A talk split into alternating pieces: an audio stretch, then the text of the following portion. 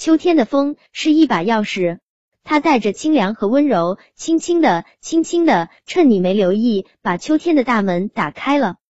秋天的风有一根变幻莫测的魔杖，你看，它把树叶变黄了，黄黄的树叶像一封封书信，飘啊飘啊，带来了季节的消息。它把稻田变成金黄色、沉甸甸的，笑弯了的腰稻谷，看，它们正在等待人们收获呢。它把果树变得五颜六色了，红色的是柿子，橙色的是橘子，紫色的是葡萄，黄色的是柚子，褐色的是梨子。五彩缤纷的水果在秋风里集体亮相，就像在参加马戏团的表演。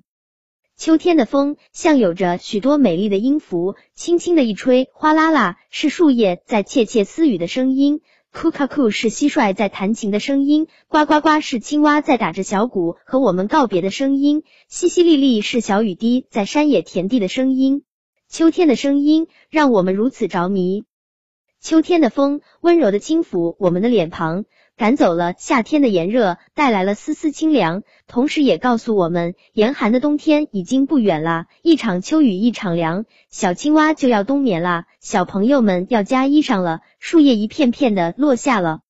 秋天的风啊，就像唱了一首欢快的歌曲，给山川大地带来了丰收的喜悦，也给人们一个季节道别的话音。